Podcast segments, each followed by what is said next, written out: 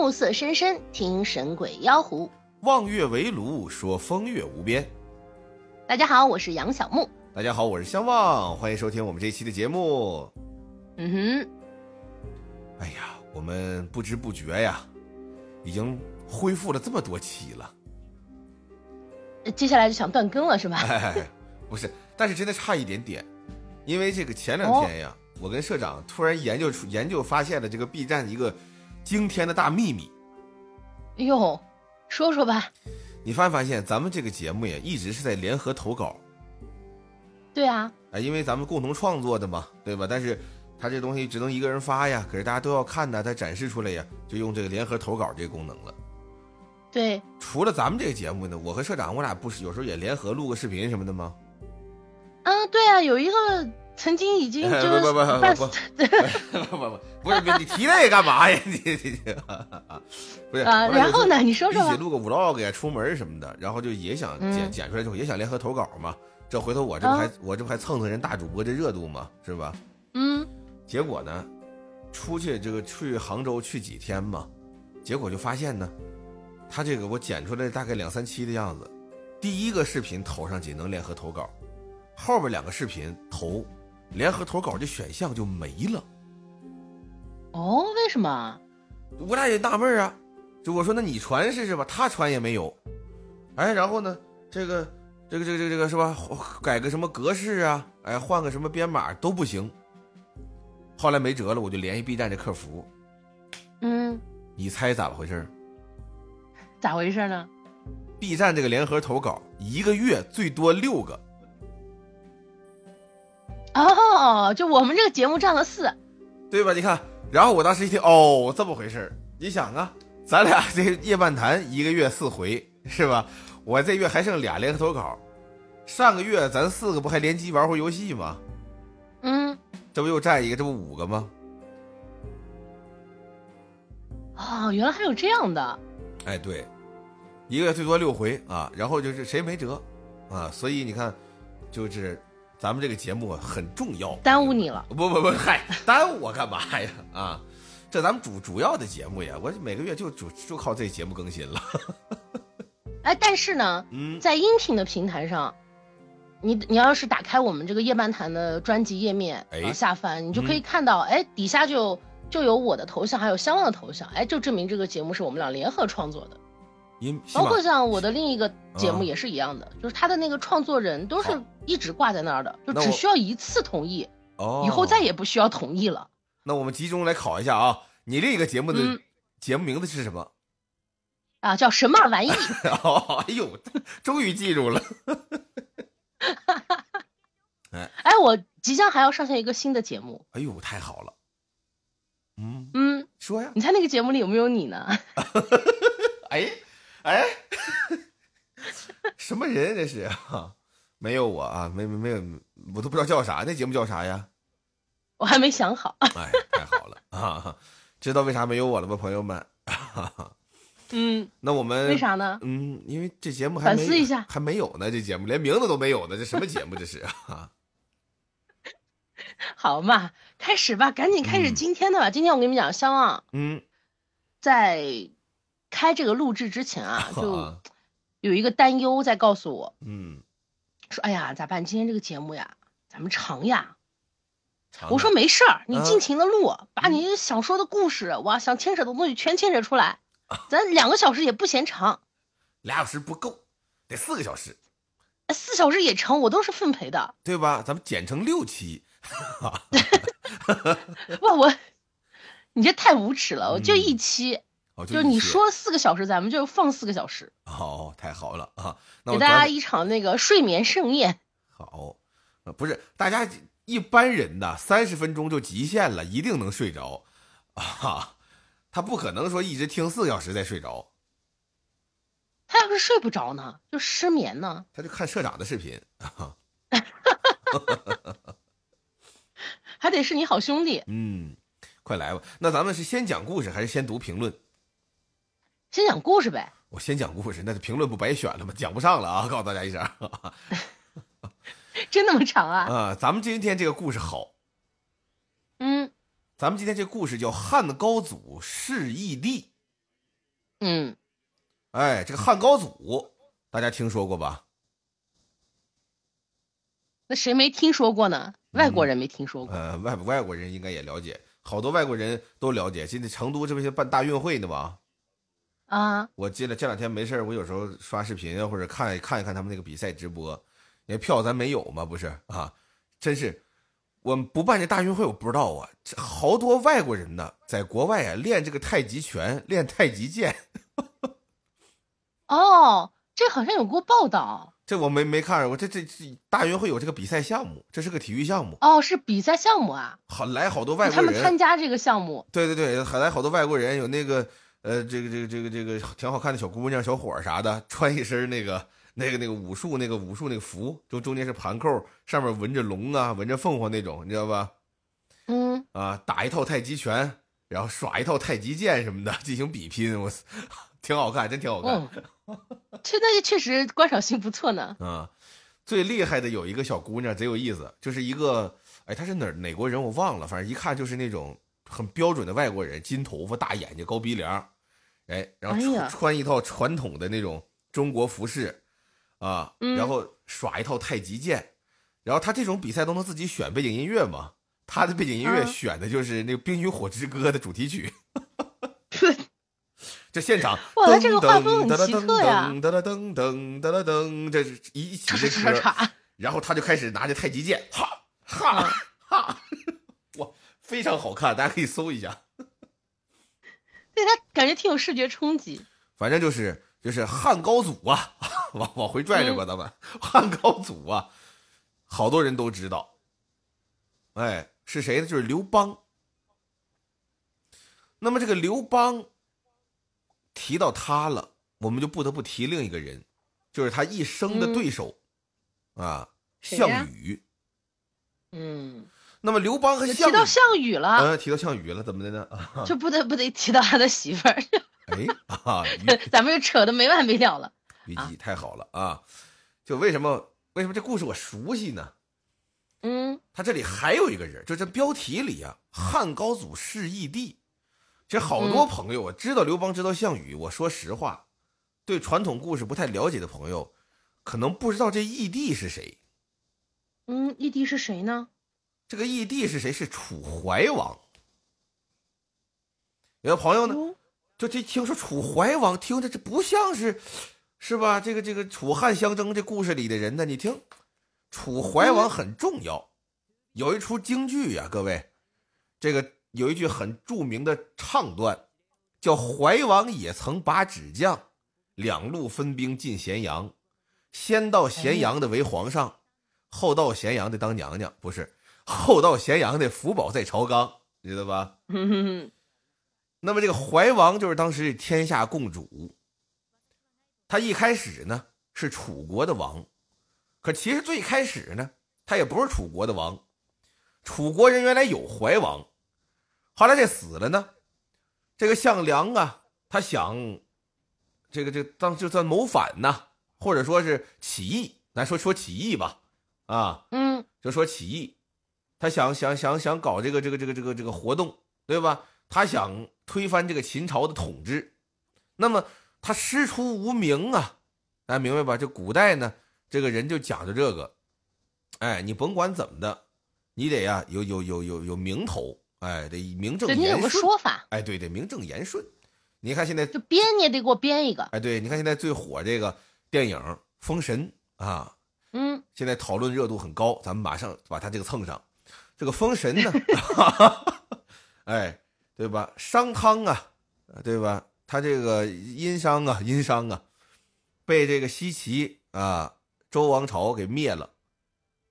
那么人家想的办法是什么呢？就是说你这个纣王啊，你这人人品不行，对吧？封神原本的故事是什么呢？是这个纣王啊调戏女娲，哎，然后呢对这个老百姓呢也不好，然后呢女娲决定一女娲掐指一算，啊，商朝这个。气数啊尽了，怎么办呢？就得找看谁是这个有气运的人呢？哎，就把这西伯侯给发现了。那么怎么样？人家就名正言顺了。为什么？我是等于女娲指派我，上天安排我到我了，那怎么办呢？我就奉命去讨伐纣王。人家是这么说的。那么项梁这边怎么办呢？他最开始服谁呢？他最开始跟的是陈胜吴广这一批。他就说陈胜吴广那起义了，好，那怎么办呢？我跟他们是一起的。结果呢，打着打着接到通知，啊，陈胜吴广死了。他这项梁他就想主意啊，说咱们这师出无名了，怎么办呢？怎么能师出有名又团结各地的势力？他是楚国人呢，哎，咱把这楚王找出来。一商量，当时有一放羊的小孩儿。一找他是楚国后裔，得了，你就还叫楚怀王吧。他们这共立一个楚怀王。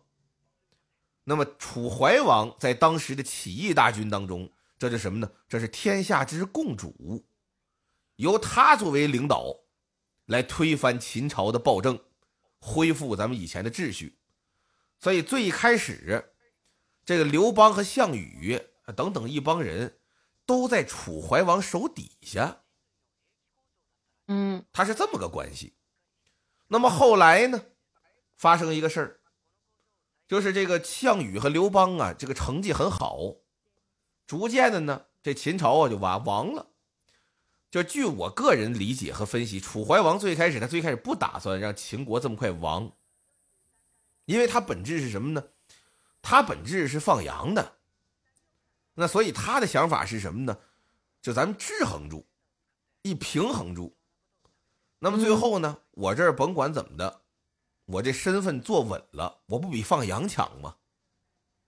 那肯定呀，对吧？但是当时谁也没有上帝视角，谁也不知道秦朝二世的时候内政已经乱成这样了，啊，两边势如破竹就过去了，而且其实当时也不是两条路，是三条路，但只不过呢，后来这个项羽和刘邦这太耀眼了，俩明星，对吧？或者第三条路其实就没人提了，但无无所谓。反正秦国灭亡了，秦朝这一灭亡，谁先进的咸阳啊？刘邦先进的咸阳。但刘邦呢，他聪明啊，他身边聪明人多呀。刘邦呢，从咸阳退出来了。项羽后到，后到刘邦给他让进去了。这儿发生一经典事件，叫鸿门宴。哎，大家伙吃饭吧。这会儿，项羽失败的点来了。没杀刘邦，大家都知道这故事。这刘邦没死一跑，这算行了，为以后翻身打下基础了。那么项羽这儿呢，他这进入秦国了。项羽这年轻的时候说过句非常有名的话，哥叫“富贵不归乡，有如锦衣夜行”。就我这牛逼了，我这厉害了，我这成了，这我要不嘚瑟一圈不让家乡父老都知道，这等于我买了一件非常漂亮的衣裳，在不开灯的晚上搁大街上溜达，就糟践了。他是这想法。嗯，那所以项羽呢，就怎么办呢？项羽就开始屠城，杀秦国的这些官员啊、宗族，把嬴姓宗族全灭，然后焚烧宫殿，啊，坑杀秦军降卒，等等一系列的行为吧。啊，就是等于那时候，其实这个行为也已经是非常不道德的了。哎，对，然后呢，他秦朝这一灭亡，项羽这现在说了算了，可实际上呢，他没说了算。为什么呢？咱刚才讲了，刘邦和项羽其实不是他俩在争夺这个天下，而是有人派他俩灭秦，还记得吧？有一个放羊的，现在是楚怀王。那等于什么呢？你秦，你项羽，你你这江山给谁打下来了？你给楚怀王打下来了。刘邦没进咸阳，刘邦退出来了，楚怀王得封他，对吧？他没当咸阳王，他得被封为其他的王。那你项羽呢？你项羽是楚怀王手底一支部队，等于楚怀王当王了。你项羽退回来还是一将军，那项羽能干吗？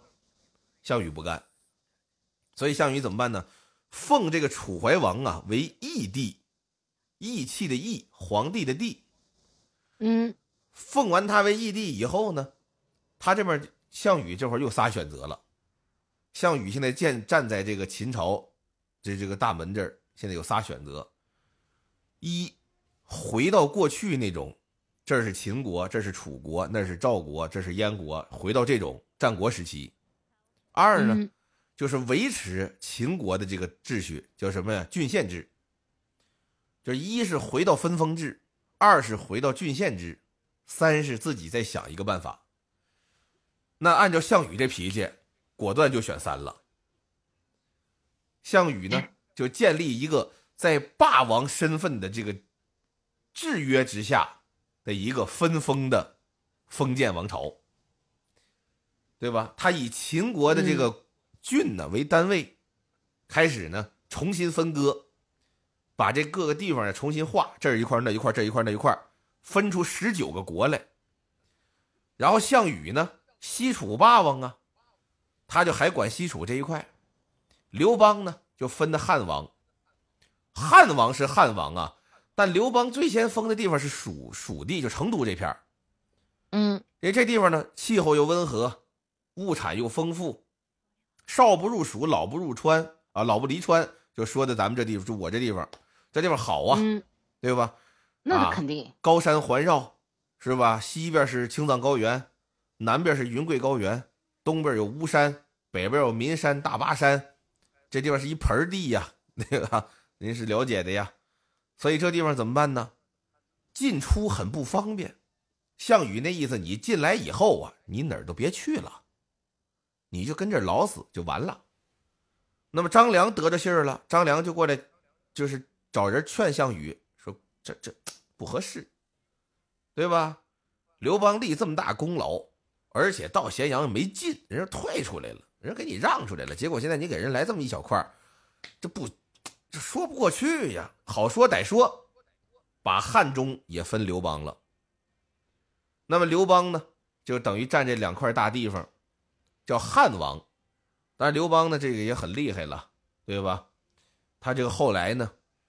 去到这个蜀地以后，咱有一成语呀，一个八个字的成语，“明修栈道是暗度陈仓”，啥时候来的？就这时候来的。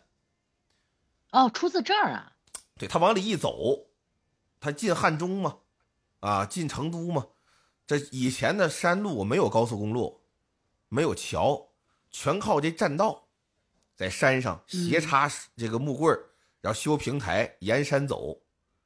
那么呢？他一边走，这边一边烧，那意思我进去我不出来了。这条路我走过之后毁了，没路了。你项羽这回放心了吧？放心了，放心是放心了。啊，那边人家暗度陈仓了呀，对吧？他吸引你注意力，这边我烧了，现在我要反抗你，我重修。他这一修，那边就观察他修到哪儿了呀？那不是那么好修的，各位，在山上。顺绳子下来，凿窟窿眼儿，插木棍搭平台，那不是那么好修的。所以这边那个年，而且是那个年代，他那个科技还不发达，就打这儿来的嘛？哎，所以呢，你看讲远了吧？那么这个时候呢，就是我就咱就说呀，这楚怀王不能留着呀，对吧？就大家都要当皇上，那么最最就是最碍眼的是谁呢？就是这楚怀王啊，所以就得杀这楚怀王。那么历史是怎么记载的呢？就说这楚怀王啊，是项羽派人杀的，派的谁呢？情部也叫英部，这人本来叫英部，但是因为他面上受这个情刑，就是刻字，哎，所以也叫情部。就说说是这个英部去杀的，但是历史记载呢还不一样。有的史书上记载呢，是别的王杀的。这个英部是九江王嘛，还有别的王啊。这这。时常用完，降噪已关闭。嘿，好。怎么了？刚才这不是刚才咱这频道又说句话，免费时长已用完。啊，你这次剪吧，你好好剪。它现在有一个什么语音感应的那个什么 AI 降噪功能。哎，咱也不知道这咋怎么能那个贼贼恶心。这怎么能打头就关了呀？咱也不知道啊。反正就说这个，就派这英布去杀的。那么，那等于说后来，这个刘邦反项羽的时候，刘邦也得师出有名啊，对吧？他首先他肯定是提你这分配不均匀，对吧？其中还有一个重要的一条，就是你这人言而无信，你把天下共主咱们这义帝给杀了，就是你杀的。嗯，这刘邦这打项羽，他师出有名当中很重要的一条，就这条。结果呢，子不语这故事开篇这标题就叫汉高祖弑义帝，就说这义帝谁杀的呢？不是人项羽杀的。是刘邦杀的，我讲明白了吧？哎，你讲明白了，刚刚开始。好，那标题咱们现在讲明白了，咱们现在讲这篇文章第一句话。请现在小伙伴们可以拿出自己的这个纸和笔了，准备记笔记啊！别睡了，起床了 啊！你明白吧？他就是他是这么个意思。那么这故事是怎么回事呢？说清朝的时候啊。山东这地面上有一个管驿站的和盐道的这么一个官员，嗯，这就过了这么久了时间了，就到清朝了啊，这就两三千年过来了，嗯，叫什么呢？叫卢县官。这卢县官正上班呢，突然间嘎嘣一下死了，哎呦，大家伙这这这这这这这这这疾病啊是怎么的呀？赶紧请大夫吧，这正乱着呢。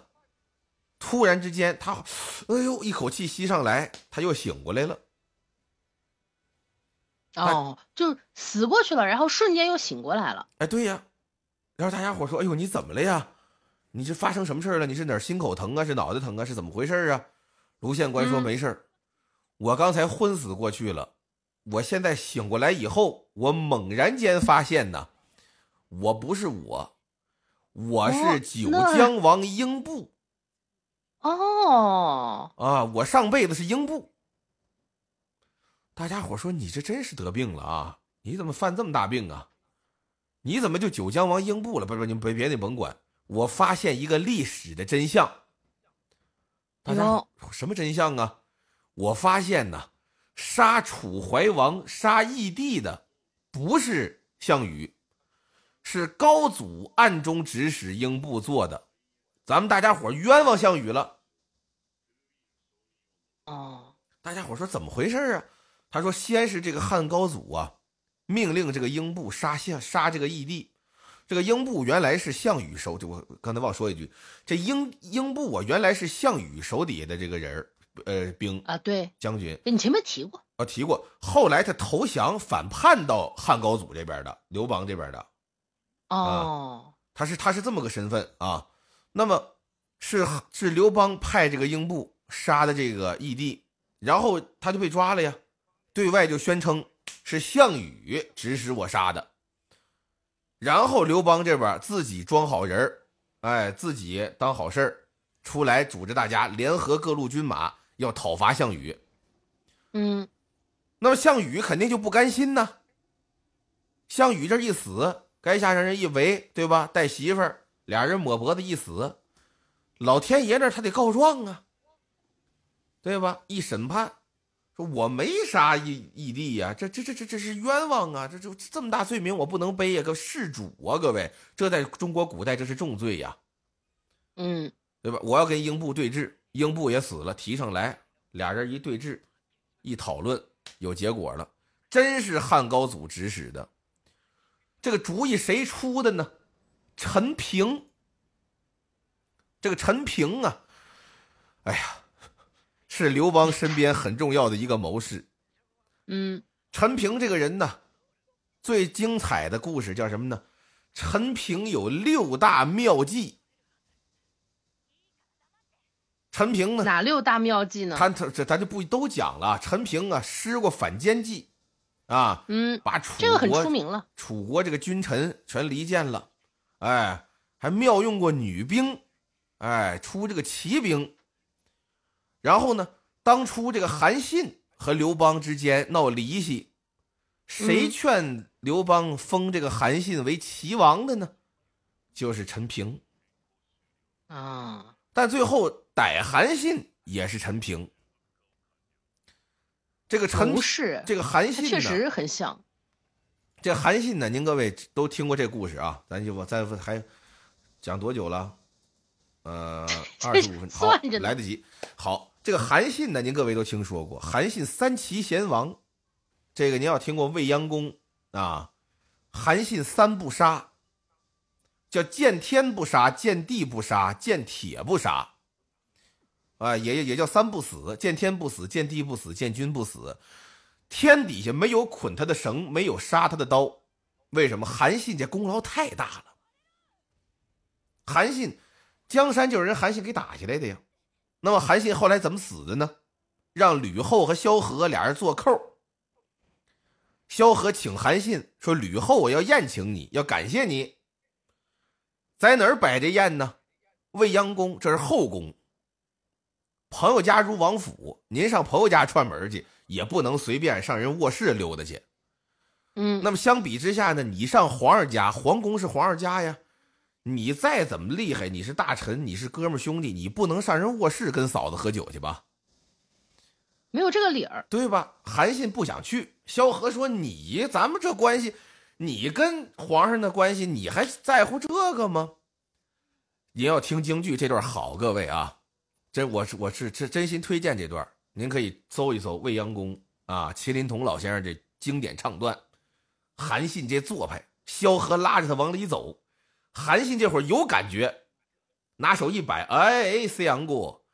我想起一位古人来了，我想起一位古人，他当时怎么怎么怎么怎么怎么样，他那样的功劳都被杀了，我现在去这不死罪吗？萧何说：“哎，他怎么能和你比呢？”一劝，哦，好吧，好吧，走走走，俩人手拉手再往前走，又走两步，一摆手，哎呀，相公，我又想起一位古人来了，又说一位古人怎么怎么地，三番五次，最后想起一位伍子胥。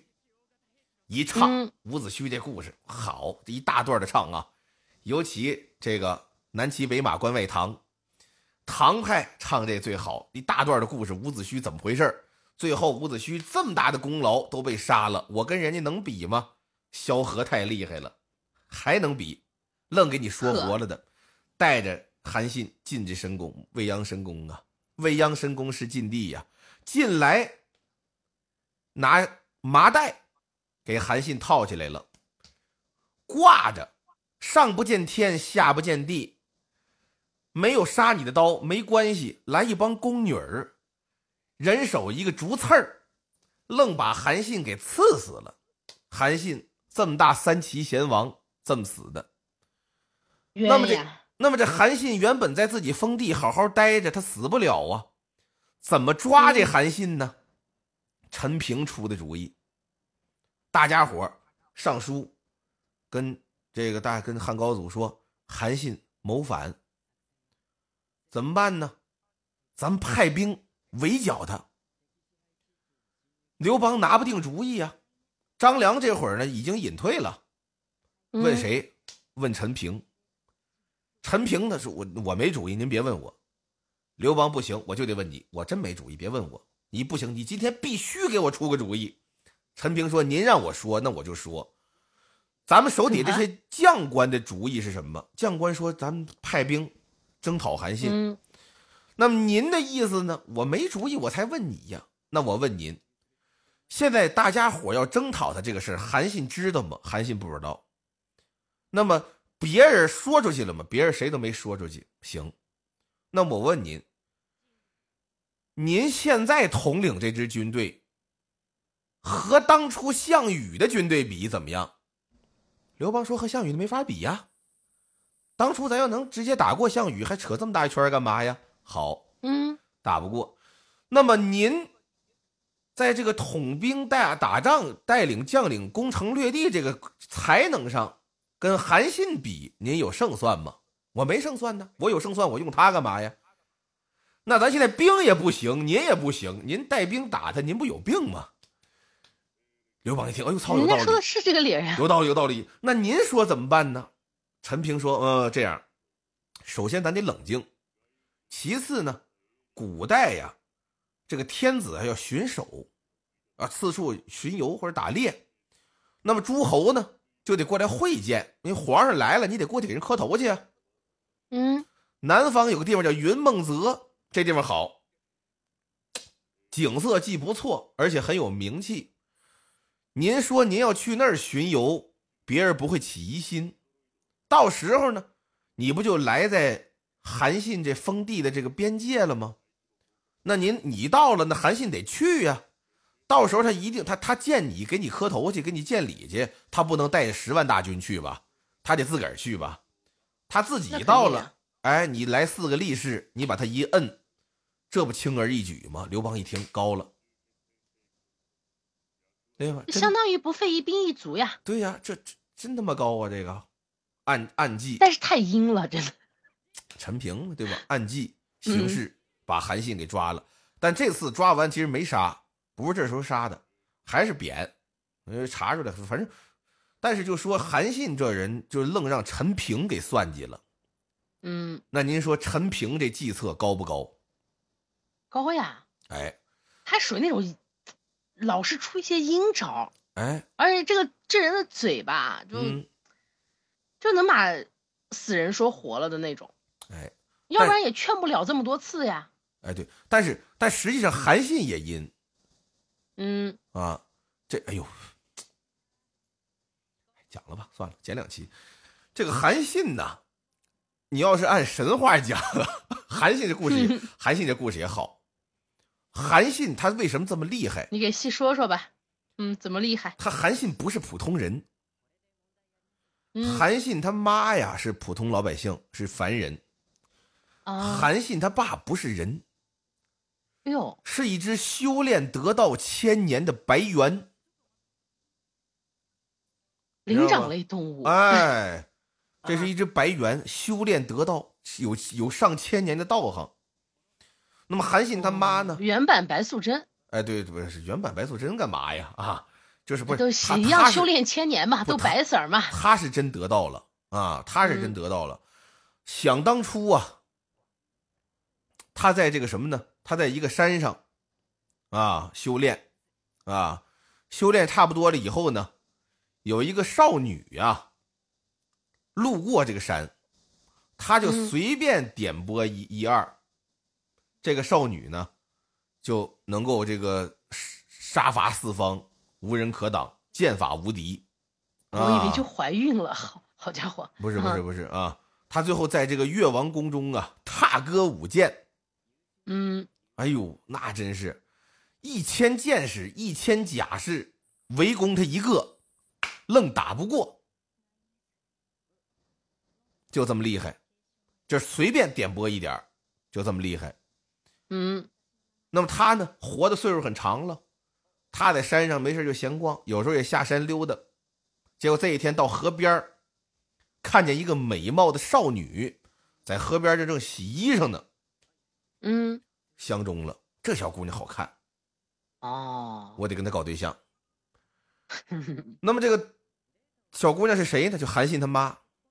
韩信他妈呢？这当时在当地是名门望族，啊，很有钱的。嗯。那么这白猿呢，白天不敢去，晚上就夜入这个韩宅，然后呢讨他妈欢心，然后呢一点一点的想办法，是吧？就是，哎，取得了阶段性的成功。这个韩氏就怀孕了。这个故事咱就就不细讲了啊，就怀孕了，但是这白猿呢就跟韩氏说没事儿，我呀负责，对吧？我是真心爱你，对吧？这孩子生下来，我对你们母子负责？人家家不一定同意啊。哎，对呀，就是问题就在这儿，这没出门的黄花大姑娘，这肚子大了，这家里受不了了，尤其当时那个年代，所以怎么办呢？逐出家门。一直逼问这孩子父亲是谁？你说出来，咱想办法。韩氏那委屈，我说什么呀？白猿，我怎么告诉你？对我我是没法说呀。这这这这这这，逐出家门，没辙了，赶在九里山，随便找了个山洞。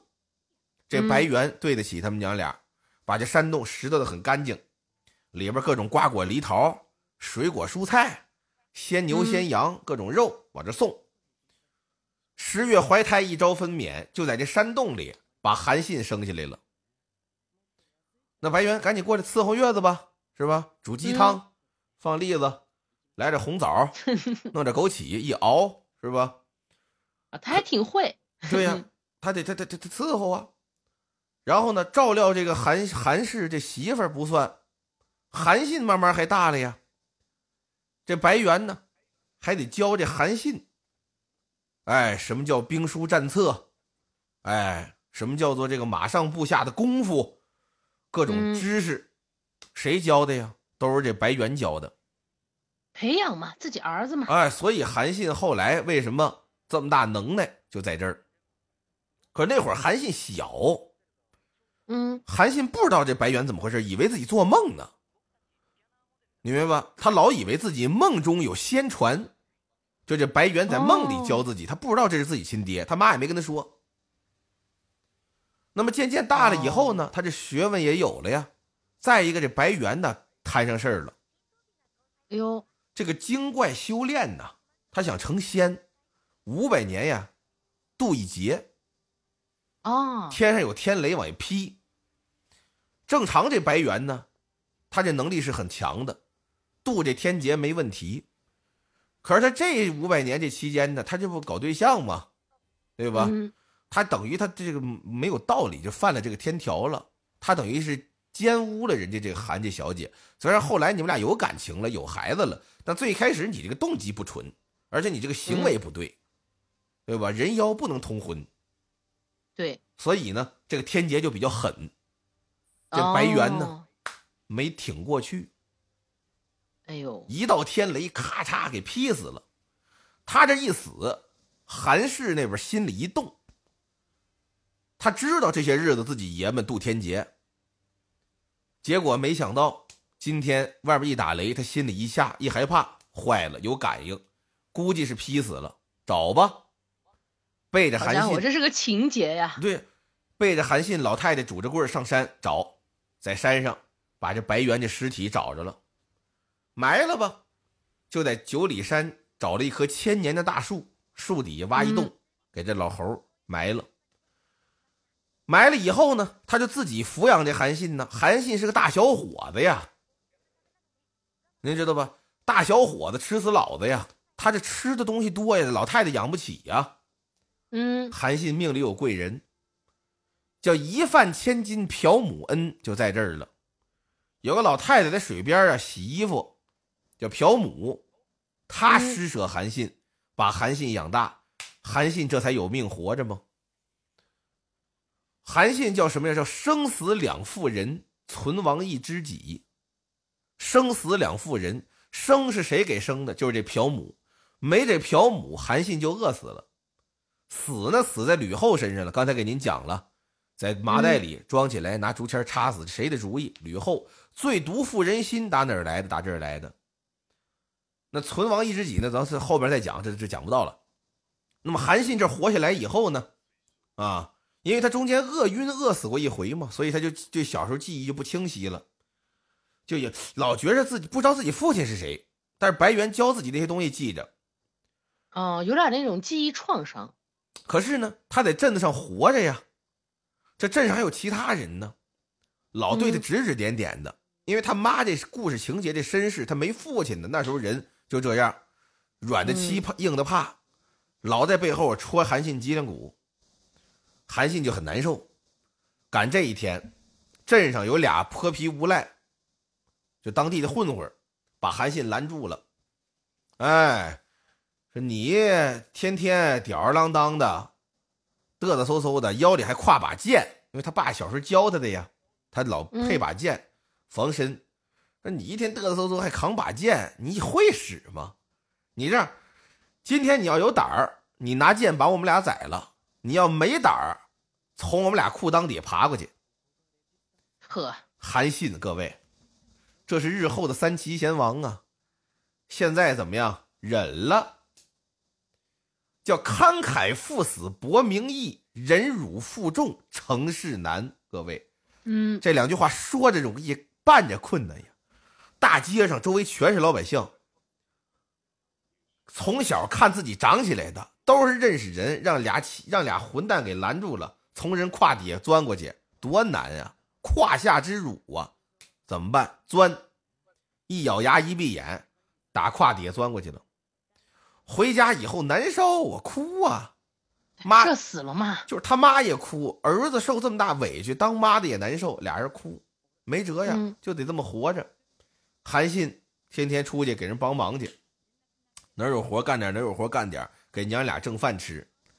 偶然一个机会，走到一棵大树后边，天儿挺热的，靠着大树寻思歇会儿。没想到啊，在大树背面。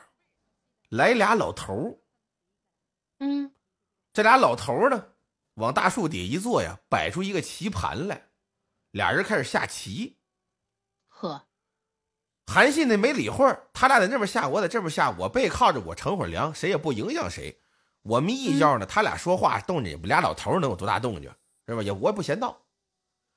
结果他往这一坐，俩老头一边下棋一边聊天啊，说着说着，韩信听进去了。俩老头说这内容太吸引人了，说的啥呀？这个说了，哎哎，你知道吗？哪个哪个村啊？谁谁谁，还有三天就得死了。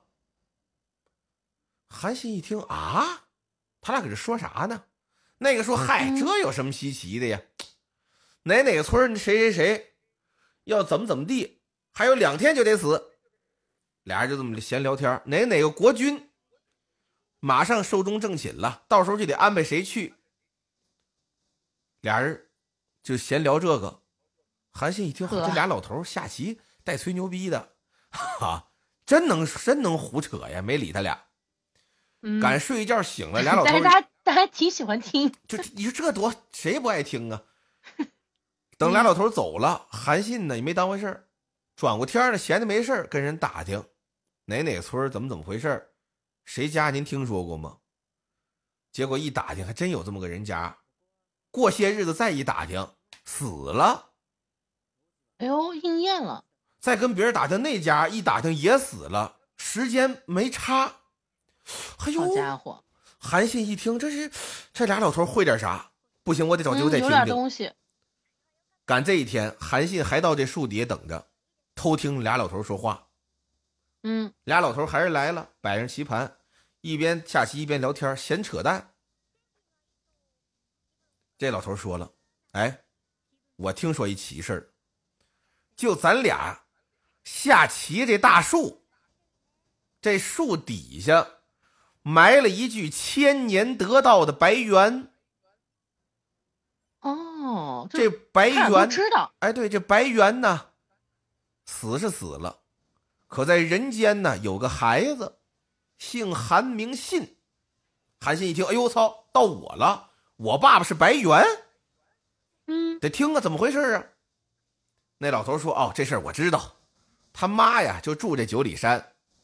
这韩信呢不知道，如果他把他爸他妈都埋在这古树底下，在这合葬，日后啊，他有一招啊。”家亡封爵的命是位极人臣。哎呀，韩信一听，这这这，啊，还有这么个事儿呢，动心了，心里砰砰跳啊！俩老头说完也差不多了，这棋也下完了，一收拾棋盘，俩老头走了。这俩头掌管人间生死的两位星君，没事搁这下棋，不是一般人，不是一般人，事儿是真事儿。韩信眼看俩老头走了，围大树转绕三圈我爸爸是白猿，埋在这树底下的，真的假的呀？挖，呵，拿一拿一镐，在大树底下一通挖，挖出来了一具白猿的尸体，千年得道的白猿，埋这么些年了，没烂，栩栩如生，跟活着睡着了一样。韩信站在这白猿尸体边上，心魔动了，拿这拿这锄头扒皮干嘛呀？在旁边寻思那那毛还挺好，他有别的用啊。他在旁边又挖一坑，挖完了杀人去了。看看白猿，看看这坑，一咬牙一跺脚，转身往家就跑。哎呀，跑到家一拍门。他妈的屋里吓一跳，谁呀？娘是我，我是韩信呢，我回来了。哦，我给你开门。老太太过来把门一打开，一看儿子一身土，血贯瞳仁，眼珠都红了，手里提着一头镐把，你知道吧？看着老太太直喘气。老太太心凉半截，儿啊，你怎么了？娘啊，如今你告诉孩儿，我那生身之父，莫不是一只千年的白猿吗？一句话问给老太太，老太太傻了。你怎么知道？你听谁说的？你别听他们瞎说。嗯，娘啊，事到如今你还骗我？你随我来。拉着老太太往外就跑，老太太不去呀。韩信把妈一背，背着老太太来在了九里山千年古树面前。老太太过来一看，白猿跟这儿躺着，旁边一个坑，心里血都凉了，全明白了。娘啊，儿我听说了，把您和我父亲合葬啊，儿我有一朝啊，封王封爵的命。嗯，您说现在怎么办？呵，都说出这样的话了，还还问他妈怎么？他不是心里现在有有数了吗？老太太心说怎么办？还能怎么办呢？是吧？哎，你说怎么办？怎么办吧？我明白了，来吧，那咱俩给你爸爸磕个头吧。韩信说：“娘，您是长辈，您先磕吧。”老太太双眼落泪呀，跪在白猿这个坟头喽。跪下给这白猿磕头，刚要磕头，扭脸啊，他跪在地下扭脸看韩信，再看韩信这会儿，嗯，手里举着镐把，要往下打。一看老太太回头看自己，停住了，下不去手，没辙呀，亲妈呀。老太太一看儿啊，你已经这样了，咱还说什么呢？磕不磕的不吃劲了。老太太一使劲，自己往前一窜，噌一下就跳坑里了。嗯，老太太往坑里一跳，白猿动了。这白猿死这么多年了，老太太往坑里一跳，白猿一伸手，噗，把老太太推出去了。啊！老太太给推上来了，韩信吓一跳。老太太一看，嘿，一跺脚，噌跳坑里了。老太太一跳坑里，白猿一伸手，噗，给推出来了。老太太说：“还玩呢？”嘿，又老太太又往下跳，白猿又推，来回推了这么四五次。老太太岸上，儿啊，妈岁数大了，再这样下去不行了，你抓紧呐！我这不行，我这体力跟不上了呀。这韩信一看，你俩哥哥跟我在这卡 bug 呢是吧？这样，我下去制住他，你马上将我俩活埋于此。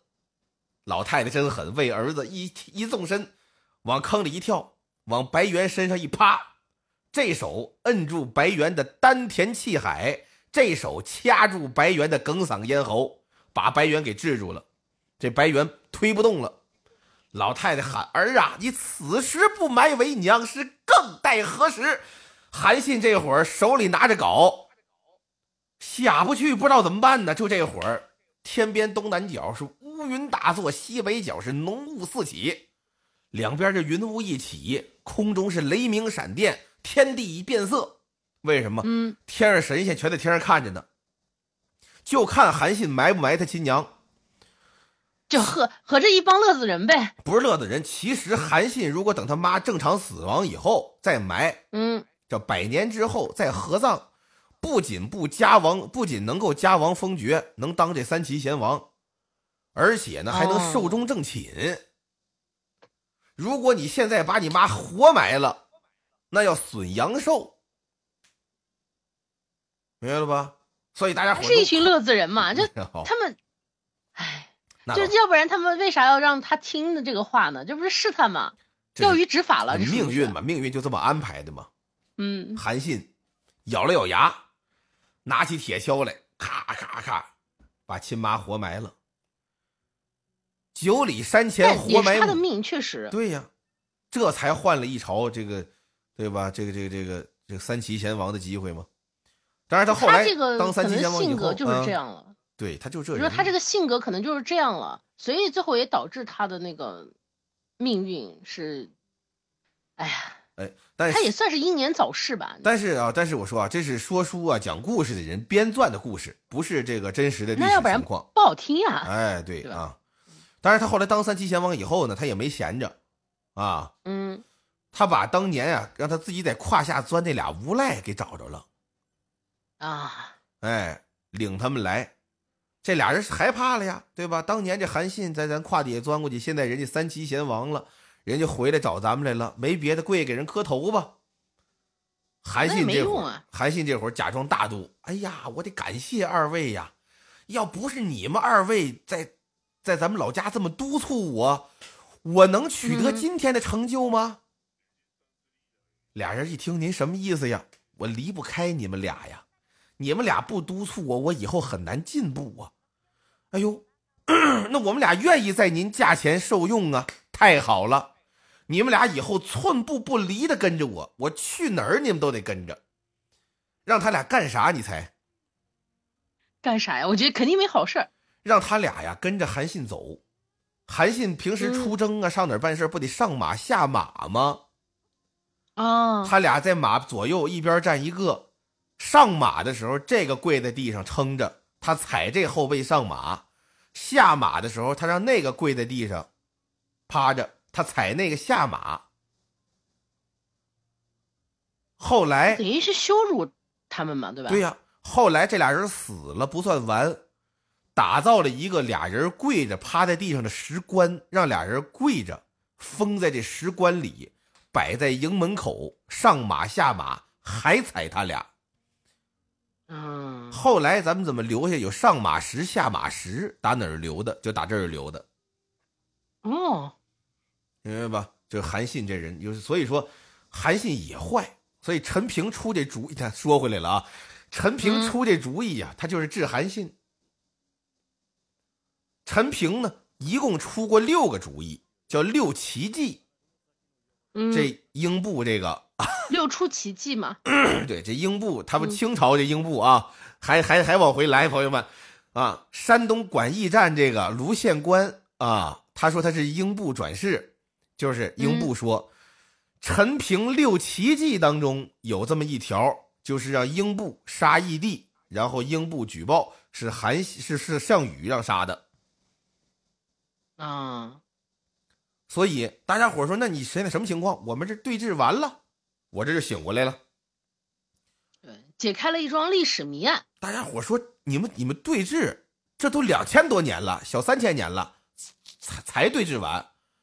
卢县官说：“对呀，那项羽当年打咸阳的时候，活埋二十多万士兵，老天爷很生气呀，罚他在阴山呢受无量罪。”他把这二十万人的罪啊给受完了，他才告的状啊。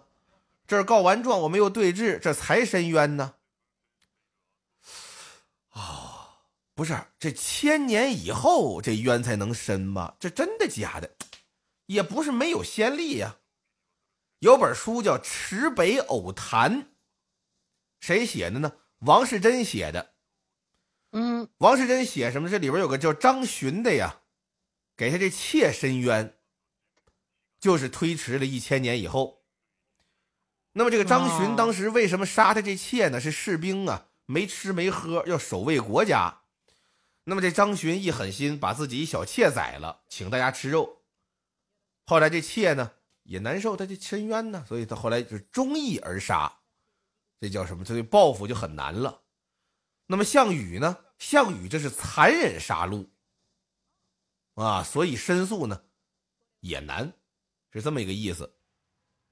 不是，还有一个啊，就你说到书了，我也提一个书。哎呦，太好了！就我们现在有一个作家叫嗯呃栾宝群，嗯，就他写过很多就是这种神神鬼鬼的，包括还有一本那个《中国神怪大词典》也是他编的，嗯，非常非常厚那本书。那那本书我们暂且不说啊，嗯，就是他有一本书叫《说魂儿》，哦。它里面提到一个，就是有一个观念，嗯，就说这个，如果说呃人死了，嗯，从这个魂儿变成了鬼之后，嗯，呃，他就是等于是带着他。在人间的这些孽缘哦，啊，就这些孽缘呢，他是非常非常难平的。就像冥府，就是地府呀，嗯，接到了他的这些孽缘之后，要怎么处置呢？怎么处置？他就要用他们这个地府的这些刑律去惩罚他。哦，消除你的罪。这个，对，但这个惩罚是归惩罚，但是它不是改造，就是它就是纯纯的惩罚，它不改造人，就是它不改造这个鬼。哦，这个惩罚也是永远抵消不了你的罪恶的，就是说你没有。惩罚你不是为了改变你，它就是单纯的你这个错事做了，你就要受到这个东西的，嗯，就等于你要受到这些严刑，嗯，拷打吧，就因为十八层地狱它那个刑法非常的残酷嘛，是是是，所以我觉得这个事儿吧，它就有点像，呃，里面说的这一种，就是他就是得把他这个刑受完了，有什么话，你该受的刑受完了，然后有什么话你再过来说，就我们一码归一码。对，我觉得是这样，可能。哦，但我我是看完之后，我是觉得呀，这个就是其实呢，就我我我其实能理解，就是他是想讲项羽的这个很很惨的这个感觉，你知道吧？就是就是一直是冤，等于是冤假错案了嘛。对对对，就是就虽然是历史实际情况是怎么样的，咱们无从得知，只能从记载啊，或者说这个大家分析当中来判断。对吧？每个人有自己的看法，但是我是觉得项羽其实很，就是很悲剧。我我个人还是很喜欢项羽的，就是因为他是个很悲剧的英雄嘛。啊，从某种程度上来说，当然是对吧？但是你说如果按这个里面说的这种情况，那他屠杀屠城，对吧？对，就是这种这该受的还得受，但是你冤枉人家的东西，你要还是要还给人家。这其实清白，每一个这个。每一次的这个王这帝国的这个权力的变更，对吧？他都面临着死人，他是最最正常的。只不过呢，呃，项羽失败了。就是我之所以喜欢他，就是因为就是因为他是一个失败的英雄，就是他其实不适合做皇上，但是他却一步步走到这个位置。就是项羽做的事情，是那个时代人们认为正确的事情。相反，我个人觉得，就是秦始皇和刘邦做的事情，是当时那个时代人们认为不对的事情。这你能理解吗？就这个东西，我觉得其实是很难说的，因为人就是非常复杂的一个动物，它可能是一个孝子，但它也可能是一个暴君。对，就是你他在一方面好，有一方面肯定是不完美，就他人反正就是不完美嘛。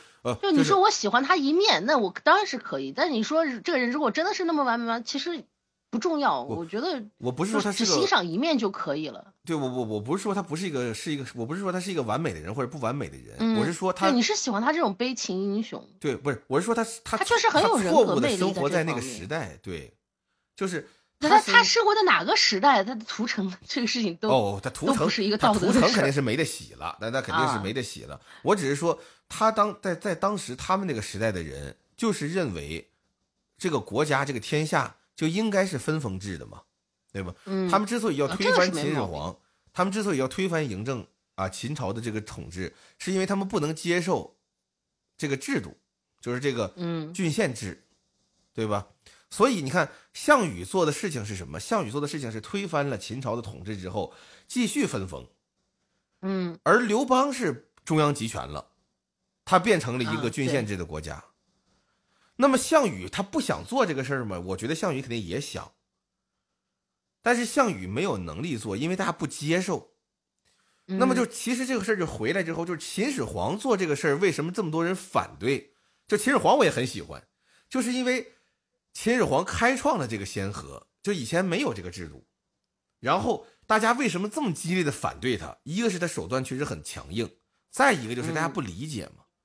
那么刘邦最后为什么会成功？除了刘邦本身自己的政政政治头脑很成熟，对吧？然后又天时地利人和等等一系列成功因素，咱们不从后往前推。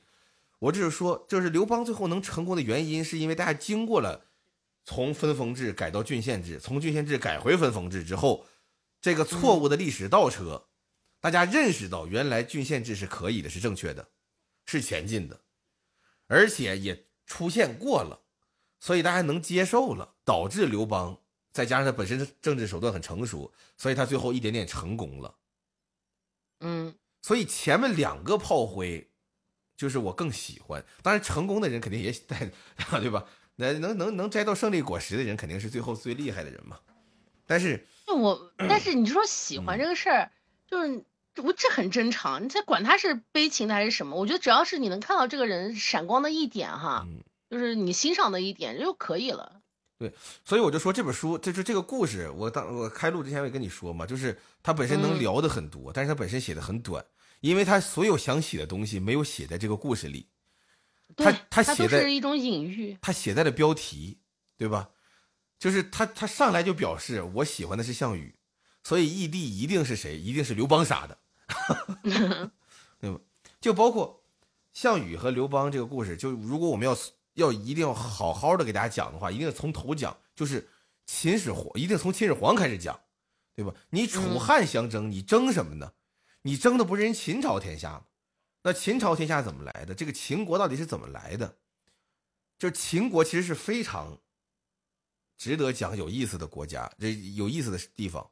所以咱要单开一个专辑不？我们不单开了，我们就停在。那就推荐大家去去看那个叫什么？大秦帝国是吧？好像有五部五部啊。嗯，就秦国非常，就是就是秦国统一中国的过程，它本身是非常厉害的，对中国对对今天的中国有很深远的影响。就是今天的中国人能够如此的充满凝聚力，能够如此的向往一个大一统的国家，完全是从那个时候建立起来的。然后，对，尤其是他能够就是建立这个国家，因为秦朝的军队在当时不是最强的，各位。就中国历史上最强的部队，什么叫说叫魏武卒，是魏国的。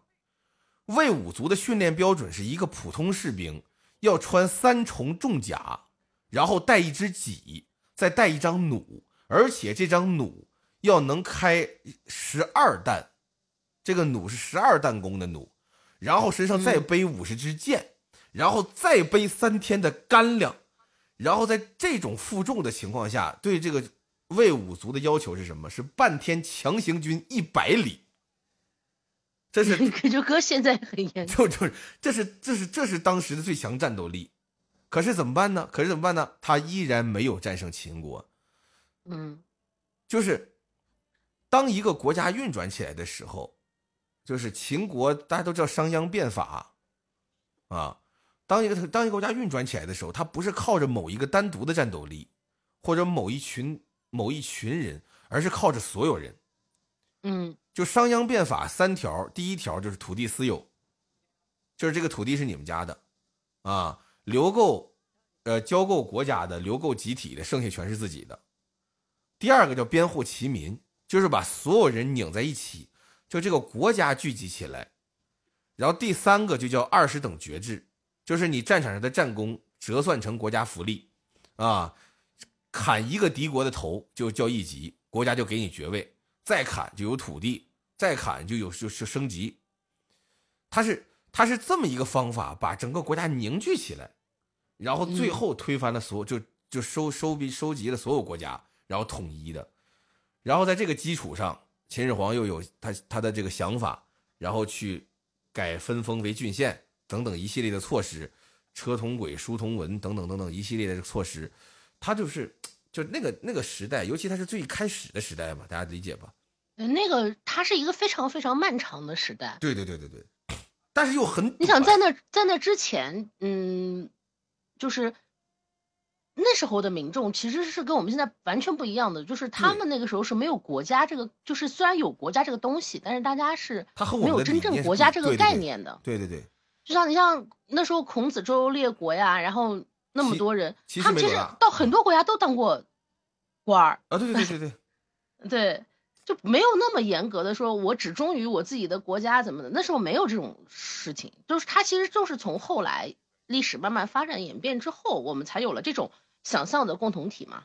对，就是就是这他他他那个时代的故事，就是你听起来很长，说起来很远，实际上又很短。就刚才木爷说，他这这很漫长，确实漫长。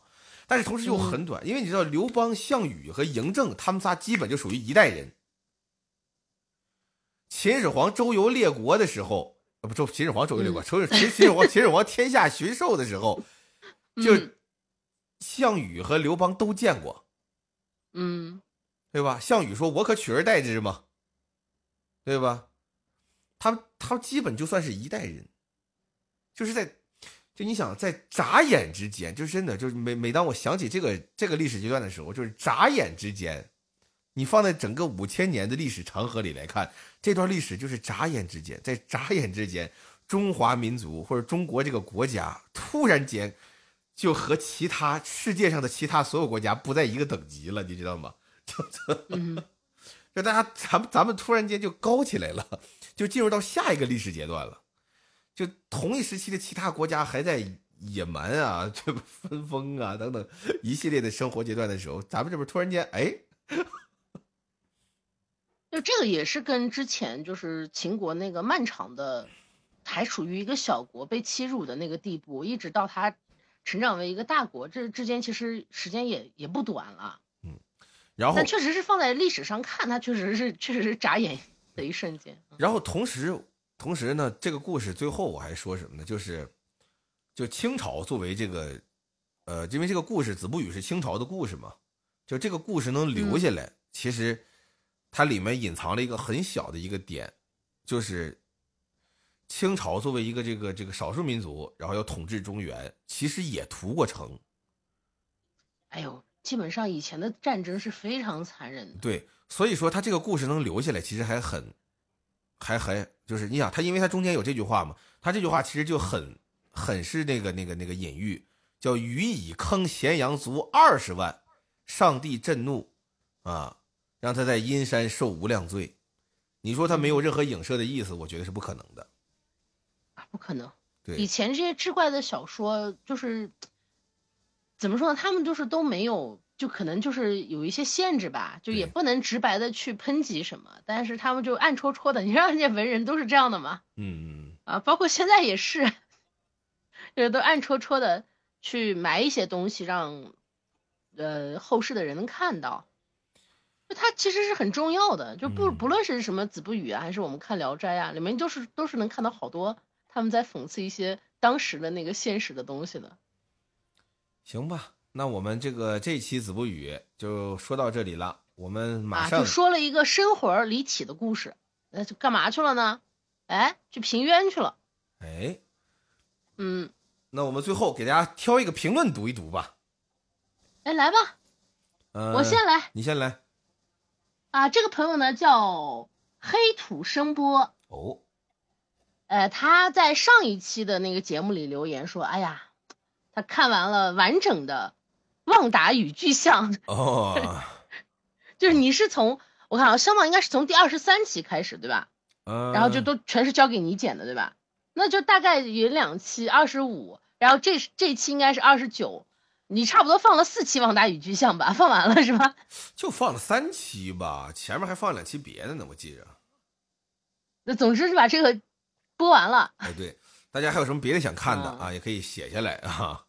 啊，希望到时候给你们找。嗯，呃，那我读这个才不是物质主义这个小伙伴留言。嗯，他说蛇羹这个做法呀，感觉换块肥皂来也能好吃。这我不知道，因为我是对小时候吃的这些野味儿吧，就是有一些可能是野味，有一些是别的东西。就我对小时候吃的这些不经常吃的食物，就我对不经常吃的食物，一般来说的那个感受就都是很，也不说难吃吧，就是无感。就包括我小时候吃狗肉、吃兔肉、吃那个蛇蛇肉，嗯，我的记忆都很模糊，就都没有让我有那种经验还想再吃的那种感感觉。我就是我这个人就平平无奇，你知道吧？就我吃吃东西的那个呃喜好也是平平无奇。就我最爱吃的就是鸡肉。嗯，是这样啊。那我我我换一个角度回答。这个古代的肥皂啊，本身做熟了应该就能好吃，啊，是吗？这个这个这个这个古代怎么做肥皂？我给大家科普一下，大家穿越了以后啊，到到古代做肥皂很挣钱的啊。古代做肥皂啊，就是把猪的胰腺啊，猪猪的内脏洗干净，胰腺洗干净，然后呢，把它这个脂肪啊，呃，混合到一起，然后加就相当于吃下水，哎，就加豆粉，加香皂，嗯，加香料啊，加香料啊，然后呢就混合啊研磨，然后大概呢它就能够产生咱们现在肥皂这个这个东西叫什么酸碱什么乱七八糟的东西吧，反正就就是起泡能力不强啊，但是呢就是能洗干净东西。后来呢，大家就发现了一种植物叫皂角啊，你知道它这东西为什么叫肥皂呢？就这个皂从哪儿来？就从皂角这儿来的。就是发现皂角以后呢，其实有有没有胰脏都行了，就光把皂角戳烂了洗衣服就能洗干净。但是加入猪的胰脏之后呢，就更好了。加草木灰呢，更香。呃，就加草木灰，就后来就加草木灰啊，把豆粉就去掉了。加草木灰呢，就为了加它这什么，就是它这里面碳酸钾这种物质嘛，对吧？嗯。然后呢，后来还加什么呢？最重要的来了，朋友们啊，还加糖。那好像是有点好吃，但那时候那个糖应该也是非常嗯，就砂糖、黄糖贵的东西。就是糖加完是干嘛的呢？就糖加完呢，它起泡性就好了。哦，明白了吧？现在你要是买，就是现在网上您不能买什么手工皂啊，哎，什么什么什么什么护肤皂啊，就那种很贵啊。就你正常上商场两块钱、三块钱买一块肥皂，买块香皂，然后呢，他那卖六七十、好几百那种透明的。那透明的呢？如果它除非它加胶，不然的话呢，就是大量的放糖，糖越多，透明度越高。哦，那其实它到底就是它那个清洁程度怎么样？它我我个人感觉啊，它肯定是，我觉得它应该是不如这个工业的啊。但你要说它不伤手、不伤皮肤，这没准儿，因为它纯天然。就如果它真是纯天然，就像我说的。拿这个动物的胰脏，然后放点草木灰，放点豆粉，放点香料，放点糖，那这东西抹脸上肯定是不伤皮肤。嗯，咱就怕有那个拿化学产品，还还冒充手工的，那就完了。你知道吧？这古代香皂，你现在啥不是化学产品啊？用着吧，将就用着。就是这，你知道吧？因为东北管香皂叫什么叫胰子。哦，你知道吗？我南方好像听过，对南方朋友可能没听过。啊，或者偶尔听过，就东北管香皂叫胰子，这胰子打哪儿来？就是猪猪胰脏嘛，我跟你说了吗？内脏嘛，啊嗯，还是从这儿来的啊。哦，所以就是他可能真的做了也还行味道。对，就如如果你真的拿那种纯天然的香皂炖在我上回说那汤里，没准也行。其实，嗯，下次让香皂试试吧。哎，啊，行，我吃完还能吐泡泡是吧？哎，这还挺可爱。嗯，好，什么话？行了行了，这期就到这儿了，朋友们。那行，他还要剪呢，这一期。嗯。哎，不说个再见什么的吗？不用说了吧。哦，好。就自然点嘛。